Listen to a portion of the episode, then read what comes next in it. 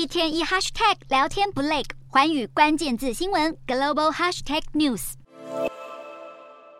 继中国外交部长秦刚之后，又再传出高官被消失的消息。随着北京近期狂打医药贪腐，中国独立记者高瑜二十二日在社群媒体转载，指出国家卫健委主任马晓伟十七日从北京协和医院高干病房被带走。据中国卫健委官网显示，他最近一次的活动已经是三月十日出席全国新冠肺炎疫情防控视讯会商会议时发表。谈话，在这波医药反腐风暴中，大家怀疑这把火是不是烧到了马晓伟身上，随即却遭到卫健委间接辟谣，也有他是因为健康状态不佳的说法。最近中国可以说是内忧不断，中国国家主席习近平对于火箭军系统也有所整顿，这也是让中国官方各单位都绷紧了神经，被盛传说是为稳固共产体制最后的选择，对内也。严密监控，特务治国，究竟马小伟到底发生了什么事？外界无从得知。而在中国官场，这个人人自危的时间点，还是明哲保身才是上策。